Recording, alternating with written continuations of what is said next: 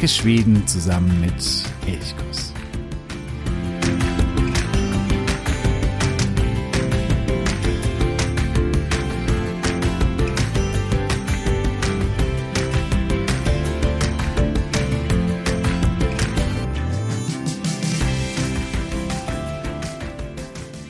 Hey und herzlich willkommen zur 41. Folge von Elchkuss, dem Podcast für Schweden. Mein Name ist Jo und ich freue mich, dass du auch heute wieder dabei bist. Gemeinsam werden wir auch in dieser Folge wieder durch Schweden reisen oder besser gesagt fliegen, denn wir sind ja schon seit einigen Wochen auf den Spuren Nils Holgerssons durch Schweden unterwegs. In der letzten Folge waren wir in Gästrikland und haben damit den Norden oder Norrland betreten. Schweden kann man in drei große Regionen unterteilen, ganz im Süden Götaland, in der Mitte Svealand und im Norden Norrland, wobei Norrland von der Fläche her ungefähr zwei Drittel des gesamten Landes ausmacht, aber es lebt in Norrland nur ungefähr, ja, grob eine Million. Das heißt, wir dringen jetzt so langsam in die dünn besiedelten Regionen Schwedens vor. Das war schon in Gästrikland, der südlichsten Region von Norrland, so. In Gästrikland leben ungefähr 150.000 Einwohner. Hier gibt es noch eine relativ große Stadt mit Gävle. Nördlich davon in Helsingland, wohin wir heute kommen, ja, da sieht es noch einsamer aus. Helsingland ist ungefähr doppelt so groß wie Gästrikland, hat aber nur 130.000 Einwohner. Die Bevölkerungsentwicklung ist hier wie in mehreren Landschaften oder mehreren Regionen im Norden eher rückläufig. Also vor 50, 60 Jahren haben in Helsingland mehr Menschen gelebt als heute. Ja, und im Gegensatz zu Gästrikland, das mit Jävle eben noch ein, ja doch, ein Zentrum hat, ein größeres Zentrum, gibt es in Helsingland eigentlich keine nennenswerten großen Städte. Hudiksvall mit 16.500 Einwohnern ist die größte Stadt.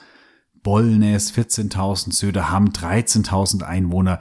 Das heißt, wir sind hier eigentlich ja im Bereich der Kleinstädte. Mehr gibt es in Helsingland nicht. Damit sind wir aber auch schon bei einem ganz wesentlichen Aspekt von Helsingland. Nicht die Städte sind hier das Zentrale, sondern entweder die kleinen Dörfer oder vor allen Dingen die Natur. Helsingland, das ist das Land der Helsinger, also der Bewohner, die Helsinger genannt wurden. Etymologisch ist es ganz spannend, woher denn dieser Begriff Helsinger oder Helsingland kommt. Wir haben zum Beispiel auch etwas Ähnliches bei Helsingborg oder im dänischen Helsingør, also die beiden Städte ganz im Süden, die zu beiden Seiten des Öresunds sitzen, wo ein dünner Hals, also ein Meereshals, vorfindbar ist. Und rechts und links sitzen eben die Städte Helsingborg und Helsingør. Das heißt, Helsingborg ist eben die Burg am Meereshals, dort wo das Meer ganz besonders eng ist. Etymologisch kommt Helsingland auch von Hals. Das heißt, die Helsinger, das sind die Bewohner am Hals. Und nun war lange Zeit unklar oder bis heute ist es nicht gänzlich geklärt, was denn eigentlich mit diesem Hals gemeint ist. Also bei Helsingborg, da ist es eindeutig, das ist der Öresund und die engste Stelle des Öresunds. Aber bei Helsingland, man hat sich schon überlegt, irgendwelche Buchten vielleicht oder wo ein Fluss besonders eng oder sich verengt, ob das damit zu tun haben kann. Die heutige Forschung geht aber davon aus, weil man früher, also im Mittelalter, von Helsingland gesprochen hat und damit die gesamte Region entlang des botnischen Meerbusens, also bis hinauf nach Lappland, war dort Helsingland. Das mit diesem Hals wahrscheinlich der gesamte botnische Meerbusen gemeint sein könnte. Also des Arms der Ostsee, der sich eben von ja, Stockholm bis ganz nach Norden, also bis nach Luleå zieht. Das könnte mit diesem Hals gemeint sein. Auf jeden Fall sind es die Helsinger, also die Bewohner des Halses, die Helsingland den Namen gegeben haben. Helsingland ist schon ja lange Zeit irgendwie Teil von Schweden, aber gehörte doch auch lange Zeit nicht so richtig dazu. hatte eigene Gesetzgebungen im Mittelalter und erst eigentlich mit ja der Kalmarer Union wurde Helsingland wirklich Teil von Schweden. Und dann auch bei Gustav Vasa, als er im Unabhängigkeitskrieg gegen den Dänenkönig Christian II. war, dort kommt er auch mal nach Helsingland und versucht, die Bewohner dort quasi auf seine Seite zu ziehen, was ihm auch gelingt. Das heißt, hier merkt man schon, Helsingland rückt so allmählich als Teil Schwedens ins Bewusstsein, aber lange Zeit im frühen Mittelalter, im hohen Mittelalter, hat man sich dort eher als eben, ja, Helsinger verstanden und weniger als Schweden. Nils Holgersson fliegt hier über diese Landschaft. Er fliegt ja momentan nicht mit den Wildgänsen, denn die sind schon ja, vorgeflogen, sondern er fliegt auf dem Rücken von Gorgo, dem äh, Steinadler, auf Schwedisch Kungsörn, also Königsadler. Auf dessen Rücken fliegt er über sowohl Gästrikland, wo wir in der letzten Woche waren, als auch jetzt über Helsingland. Selma Lagerlöf handelt diese Region relativ kurz ab. Also Nils Holgersson fliegt vor allen Dingen darüber. Und als er so darüber fliegt und von äh, dem Rücken des Adlers hinunterschaut, da fällt ihm auf, dass Helsingland ihn so ein bisschen an ein Blatt, an ein Laubblatt erinnert. Komplett grün. Es ist ja viel, viel, viel Wald. Wir kommen, wie gesagt, Richtung Norden oder nach Norland und dort ist eben der Wald, der Nadelwald, das absolut Bestimmende. Und dann sagt aber Nils, dieses Land erinnert ihn an ein Blatt, weil es eben grün ist, aber auch weil es eine ganz klare Hauptader gibt, von der sich dann so ganz feine Äderchen wie eben bei einem Laubblatt abspalten oder abzweigen. Und diese Hauptader, das ist der Fluss Jüsnan. Das wird zwar bei Selma Lagerlöf so explizit nicht genannt, aber man muss davon ausgehen, dass der Fluss Jüsnan gemeint ist. Ein äh, ja wunderschöner Fluss, der so ein bisschen die Lebensader von Helsingland darstellt. Früher ganz besonders wichtig, denn in Helsingland lebte man vor allen Dingen auch von der Forstwirtschaft und das Holz, das eben weiter im Westen, also dort, wo es auch hügeliger, bergiger wird, und die Wälder besonders dicht wurden. Dort hat man sich das Holz geholt und das wurde dann vor allen Dingen über den Jüsnern Richtung Küste geflößt und eben für die Flößerei war dieser Fluss der Jüsnern absolut lebenswichtig. Heute würde das wohl so nicht mehr funktionieren, denn hin und wieder wird der Jüsnern von äh, Dämmen unterbrochen, also von Stauwerken unterbrochen, die für die Stromgewinnung notwendig sind. Man kann bis heute aber ganz toll auf dem Jüsnan paddeln, also mit dem Kajak oder auch mit dem Kanu, muss dann aber natürlich hin und wieder auch umtragen, aber es gibt doch lange Strecken, die man ohne zu umtragen ganz, ganz wunderschön dort auf diesem Fluss paddeln kann.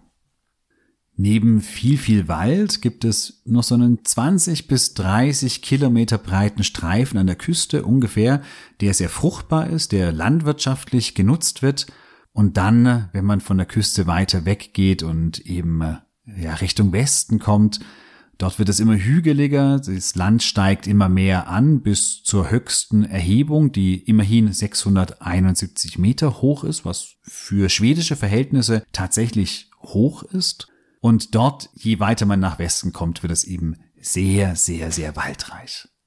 Dazwischen gibt es aber auch viele, viele Seen, die überall in den Wäldern äh, glitzern, viele kleine Flüsse oder auch größere Flüsse. Und deswegen ist Helsingland auch landschaftlich so ein ganz besonders schöner Landstrich, weil es eben ja zum Wandern, zum Mountainbiken, zum Paddeln sich wirklich eignet. Man hat richtig, richtig viel Natur und nur ganz wenige große Straßen, nur ganz wenige Städte, die da irgendwie diesen herrlichen und sehr naturnahen Eindruck stören würden. Eine Besonderheit ist vielleicht das Dellengebiet. Also Dellen, das sind zwei Seen, die Dellenhöerner, oder man streitet, ob es eigentlich nur ein See ist oder ob es zwei Seen sind, die sind verbunden und deswegen, ja, ist es immer ein bisschen unklar, ein oder zwei Seen, aber das ist ja auch für uns völlig irrelevant. Diese Dellen Dellenröhrner, die entstanden vor ungefähr 90 bis 100 Millionen Jahren aufgrund eines Meteoriteneinschlages und das eine Ufer der Dellenseen, das ist quasi noch bis heute sozusagen der Kraterrand des Meteoriteneinschlags. Mit den äh, Dellenhöherner haben wir schon die erste, ja, ich würde mal sagen, Sehenswürdigkeit oder das erste große Ausflugsziel. Bevor ich aber zu weiteren Ausflugszielen komme und so ein bisschen vorstelle, was man in Helsingland alles sehen kann oder machen, unternehmen kann, möchte ich dich noch auf die Unterstützerseite von Elchkus hinweisen. Wenn du sagst, der Podcast und der Blog, das will ich unterstützen, ich will die Arbeit von Elchkus unterstützen, wir machen das alles ja nebenbei bisher als äh, Hobby, als Projekt. Es kostet aber auch sehr, sehr viel Zeit, sehr viel Energie und wir würden gerne sowohl den Podcast als auch den Blog noch weiterentwickeln. Dazu brauchen wir aber deine Unterstützung. Du findest auf steady.de, den Link findest du in den äh, Show Notes. Dort findest du verschiedene Unterstützerpakete. Du kannst dir die genau anschauen. Was beinhalten alle Pakete und dir dann gerne eines davon auswählen, egal welches du auswählst. Wir freuen uns über jede Unterstützung und sagen da jetzt schon mal Tüsen Tack, Tack so Jettemücke. Vielen, vielen, vielen Dank für deine Unterstützung. Und damit kommen wir zurück zu Helsingland und was man dort alles machen kann. Ich habe gerade gesagt, die Dellenhörner, die eignen sich wunderbar für einen Ausflug sind relativ große Seen und viele kleine Inseln darin. Das heißt, hier kann man zum einen natürlich paddeln gehen, mit dem Kanu, mit dem Kajak oder auch wie auch immer mit dem Sub kann man hier natürlich das Wasser erleben. Man kann auch eher den Blick auf den See genießen und zwar geht das ganz wunderbar vom äh, Arfholmsberget. Der Arfholmsberget liegt etwas westlich der Dellenhöerner und oben auf dem Berg oder auf dem ja, kleineren Hügel gibt es ein sehr, sehr gutes Restaurant mit einer wunderbaren Terrasse. Und von dieser Terrasse, da hast du wirklich einen traumhaften Blick über das komplette Seengebiet. Und hier zu sitzen, zu essen und die Aussicht zu genießen, das ist wirklich ja ein ganz besonderer Tipp. Und da würde ich, wenn du in Helsingland bist, auf jeden Fall hingehen. Helsingland hat auch einige Gräber aus der Eisenzeit, einige Runensteine aus der Wikingerzeit zu bieten. Die sind durchaus auch interessant, vielleicht nichts absolut Besonderes, aber durchaus interessant, einzigartig oder wirklich etwas Besonderes. Das sind aber die sogenannten Helsinge Gora, also die Helsinge Höfe. In äh, Helsingland hat sich eine, ja, eine bestimmte Bauweise für große Bauernhäuser entwickelt. Und das sind eben die sogenannten Helsingegårdar. Die Bauern in Helsingland, also viele, nicht alle, waren oft relativ wohlhabend und hatten auch ein, ja, ein großes Selbstbewusstsein, dass sie anderen zeigen wollten, dass sie frei sind, dass sie unabhängig sind, dass sie auch wohlhabend sind. Und ja, deswegen bauten sie im 18., 19. Jahrhundert große, prächtige Höfe, mindestens zweistöckig, manchmal sogar dreistöckig. Sie sind sehr häufig rot angemalt, also ähnlich wie auch in äh, Dorlana mit Forlyröt, manchmal auch weiß, das kann auch sein. Sie haben sehr, sehr große, hohe Fenster und ja, allein von außen sieht man schon, da will jemand zeigen, dass er wohlhabend ist, dass er selbstbewusst das zeigt, was er eben hat. Von außen sind sie schon schön auf jeden Fall, besonders werden sie aber von innen, denn äh, viele Innenräume sind ja reichlich dekoriert, die Wände sind angemalt, man kommt sie da eben fast gar nicht mehr wie in einem Bauernhaus vor, sondern das hat schon fast etwas, ja, etwas Adeliges irgendwie, dass so diese, die Wände innen drin so aufwendig äh, verziert, geschmückt worden sind, wie eben in diesen Helsingegårda. Sieben Stück dieser Höfe sind seit 2012 auch Teil des UNESCO Weltkulturerbes. Das heißt auch, die UNESCO hat erkannt, hier ist wirklich etwas Einzigartiges etwas aus der bäuerlichen Kultur, das es so in dieser Form eigentlich nirgends anders gibt. Nach Schätzung des Länsmuseums in Gävleborg gibt es ungefähr 1000 solcher Höfe. Sieben davon sind ausgewählt worden, weil sie eben besonders gut erhalten sind oder besonders prächtig geschmückt und verziert sind. Aber es gibt insgesamt noch viel, viel mehr. Die meisten davon sind in Privatbesitz, oft schon in der zehnten, zwölften, vierzehnten Generation. Manche kann man aber im Sommer besuchen, einige aber nur mit Vorbuchung. Wie gesagt, die meisten sind in Privatbesitz. Das heißt, hier musst du vorbuchen, manche aber haben im Sommer ganz allgemein geöffnet. Zum Beispiel der Hof Erik Anders bei Asta ist der, relativ weit im Süden. Der hat sogar so ein kleines Besuchszentrum und ein schönes Café im Garten. Das heißt, hier kann man auch einfach herrlich sitzen und so in diese Kultur der Helsingegorda eintauchen. Reich sind die Bauern vor allen Dingen geworden eben durch, was ich vorhin schon gesagt habe, durch die Forstwirtschaft, aber auch durch die Viehzucht. Gerade entlang der Flüsse, und es gibt sehr, sehr viele Flüsse in Helsingland, und an diesen Flüssen war ja relativ fruchtbare Erde und man konnte oder kann bis heute hier ziemlich gut Vieh halten und dadurch wurden die Bauern ja sehr wohlhabend. Ja, ich wehre mich immer gegen diese Bezeichnung, das ist ein Muss, weil ein Muss ist erstmal gar nichts und man muss auf gar keinen Fall etwas unbedingt gesehen haben. Aber wenn man mich jetzt fragen würde, gibt es etwas in Helsingland, das so eine Art Muss ist oder etwas, was ganz besonders für Helsingland ist oder heraussticht, dann würde ich auf jeden Fall sagen, das sind die Helsinge Gorda. Ja, und daneben gibt es natürlich noch einige auch ganz nette Orte, auch kleine Dörfchen. Die Küste ist sehr, sehr schön. Es sind immer wieder kleine Inseln vorgelagert. Hier wäre vielleicht das Fischerdörfchen Röncher zu nennen. Das liegt oder ist verbunden mit dem Ort Stokka und das findest du ganz schnell, Stokka, also musst du einfach bei Google Maps suchen und mit Stokka verbunden ist mittlerweile dieses früher unabhängige Dörfchen Röncher mit so einer alten Brücke verknüpft und hier, das ist sehr idyllisch gelegen und da ist man schnell durch, hat schnell alles gesehen, aber das ist einfach so ein, ja, etwas idyllisches, wo man einfach so ein bisschen rumspazieren kann und diese alten Fischerhütchen sich angucken kann. Aber auch an anderen Stellen ist die Küste wirklich schön und lädt im Sommer zum Baden ein, im Herbst zu Spaziergängen. Wenn du baden willst, sind aber auch manchmal Seen ganz spannend und es gibt in Helsingland einige Sandstrände. Zum Beispiel in Urbaden, das ist am See Jüsnan, also es gibt den See Jüsnan, der gebildet wird durch den Fluss Jüsnan. Und hier gibt es einen Ort, das ist auch ein Kurort und der, ja, wartet mit einem richtig herrlichen Sandstrand auf.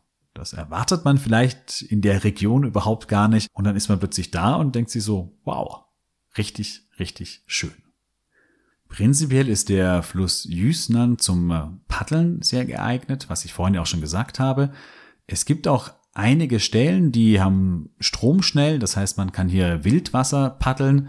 Wer ungeübt ist, sollte hier ein bisschen vorsichtiger sein. Das kann dann schnell auch gefährlich werden. Aber wer sagt, er hat Erfahrung mit dem Wildwasser-Kajak, der kommt hier durchaus auf seine Kosten.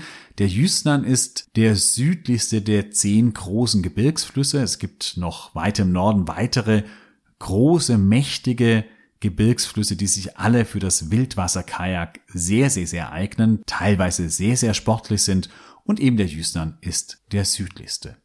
Ein Nebenfluss des Jüsnan ist der Voxnan, der könnte auch zum Paddeln, zum Wildwasserkajak interessant sein. Der ist aber auch so einfach schön, weil er sehr, sehr wild ist und zum Beispiel bei Hühlströmmen da gibt es Stromschnellen, die eine Fallhöhe von insgesamt 23 Meter haben. Und hier ja einfach zu sein und das zu beobachten und auf sich wirken zu lassen, ist eine besonders schöne Erfahrung. Ich war ja gerade schon am See Jüsnan hier in dieser Region, also Jüsnan, Urborden, Järvsö, das sind so die Orte. das könnte so, so eine Art Mittelpunkt von Helsingland darstellen. Hier gibt es relativ viel zu erleben. Zum Beispiel kannst du am Järvsöbacken oberhalb des Jüsnan Skifahren. Das ist das zweitälteste Skigebiet Schwedens. Nur Ore, wenn ich richtig informiert bin, ist nur Ore noch älter. Etwas unterhalb des Skihangs gibt es auch einen richtig schönen Aussichtspunkt, wo man eben einen herrlichen Blick über den Jüsnan hat, über Järvsö, also diesen Ort und dann im Hintergrund die tiefen Wälder und gerade wenn man so in der Morgen- oder in der Abendstimmung da ist, dann haben die so unterschiedliche Schattierungen von Blau und das ist wirklich ja auch für Fotografen einfach sehr, sehr, sehr schön. In Järvsö kannst du auch in den Järv Zoo gehen. Dieser Zoo hat sich spezialisiert auf die nordischen Tierarten. Das heißt, hier siehst du Wölfe, Bären, Luchse und so weiter und so fort. Das Besondere, der Zoo an sich ist ja ein Zoo, wie es viele auch gibt. Nicht besonders groß, aber schön angelegt. Das Besondere an diesem Zoo ist, dass er auch über ein Hotel verfügt. Und dieses Hotel ist an das Wolfsgehege herangebaut. Und alle Zimmer haben den Blick ins Wolfsgehege hinein. Wenn du im Erdgeschoss ein Zimmer hast, hast du große Panoramafenster und die Wölfe können mit viel Glück wirklich direkt ans Fenster kommen und du hast hier wirklich, also vom Bett aus, einen Blick ins Wolfsgehege. Das ist sicherlich ein Tiererlebnis der ganz besonderen Sorte. Und damit sind wir bei der, ja, vielleicht zweiten Sache, für die Helsingland ganz besonders bekannt ist. Das eine sind die alten Bauernhöfe und das andere sind die wilden Tiere, vor allen Dingen die Bären. Es gibt in Schweden ja insgesamt etwa 3000 Braunbären und der Großteil oder dort, wo die meisten Bären leben, das ist eben die Region hier, das nördliche Dalarna, Helsingland, Härjedalen. In dieser Region, dort leben ganz besonders viele Bären. Im Normalfall kriegst du die nie zu Gesicht. Die sind so scheu und wenn sie irgendwo einen Lärm hören oder Menschen nur erahnen, verbergen sie sich in den Tiefen der Wälder und du ja, kriegst nicht mit, dass hier vielleicht gerade ein Bär in der Nähe ist. Hier lohnt sicherlich eine Wildlife Safari. Hier gibt es die Vargas Wildmarkslodge zum Beispiel, die liegt südwestlich von Bollnäs mitten im Nirgendwo an einem See, dem Stura Ö-Jungen.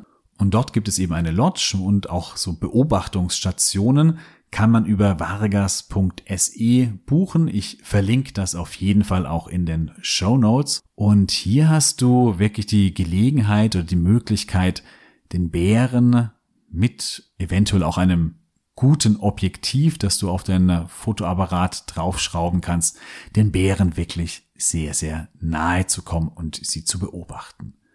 Vargas.se hat darüber hinaus auch noch eine Beobachtungsstation an der Küste für Seeadler. Auch das kann vielleicht für Fotobegeisterte mal etwas ganz Spannendes sein, Seeadler aus nächster Nähe zu beobachten. Ja, und so hat Helsingland dann doch ziemlich viel zu bieten, auch wenn es auf den ersten Blick irgendwie gar nicht so besonders wirkt. Das ist ähnlich wie bei Jestrikland, wo man zunächst mal sagt, ja, okay, wo sind die großen Sehenswürdigkeiten, wo sind die großen Highlights?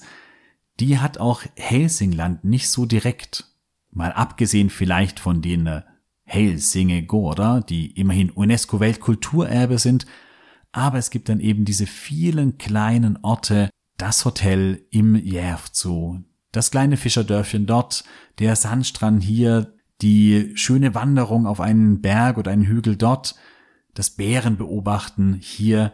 Das heißt, es gibt ganz, ganz, ganz viele Möglichkeiten, was du unternehmen kannst. Wandern, Radfahren, Kanufahren, Tiere beobachten. Für Naturliebhaber ist Helsingland wirklich ein ganz toller Landstrich. Und das wird jetzt auch so weitergehen, wenn wir weiter Richtung Norden gehen. Dort wird die Natur immer dominanter werden. Und die Kultur oder die Städte, die werden nicht mehr die Bedeutung haben, wie sie eben im südlichen Drittel Schwedens sie Bedeutung haben. Ja, wir werden Gorgo, den Adler und Nils auch weiterhin begleiten, wie sie weiter Richtung Norden fliegen. Damit geht es nächste Woche auch weiter. Wenn du schon mal im Norden warst, wenn du sagst, der Norden, der gefällt dir ganz besonders gut innerhalb Schwedens, dann schreib mir gerne eine Nachricht an elchkus.elchkus.de und schreib auch, welche Orte dich im Norden so besonders reizen und was es ist, was dich immer wieder vielleicht auch in den Norden Schwedens zurückkehren lässt. Ich freue mich auf deine Nachricht, würde die gerne auch oder einzelne dann hier in der nächsten Sendung oder den übernächsten Sendungen vorlesen, denn das ist, glaube ich, auch für andere spannend. Der Norden ist eine ganz, ganz, ganz spezielle Region, hat einen unglaublichen Reiz, viel Natur, wunderschön, aber auch sehr, sehr einsam. Das ist nicht für jedermann oder für jede Frau etwas und für andere kommt fast nur das in Frage. Also schreib mir gerne an elchkus.elchkus.de und wenn du Elchkus unterstützen möchtest, dann klick unten in den Show Notes auf den Link zu Steady und ja, wähle dir eines von vier Unterstützerpaketen aus. Du hast meinen ganz, ganz, ganz großen Dank. Ich wünsche dir eine wunderschöne Woche. Bleib gesund. Ta hand om dig. Ha det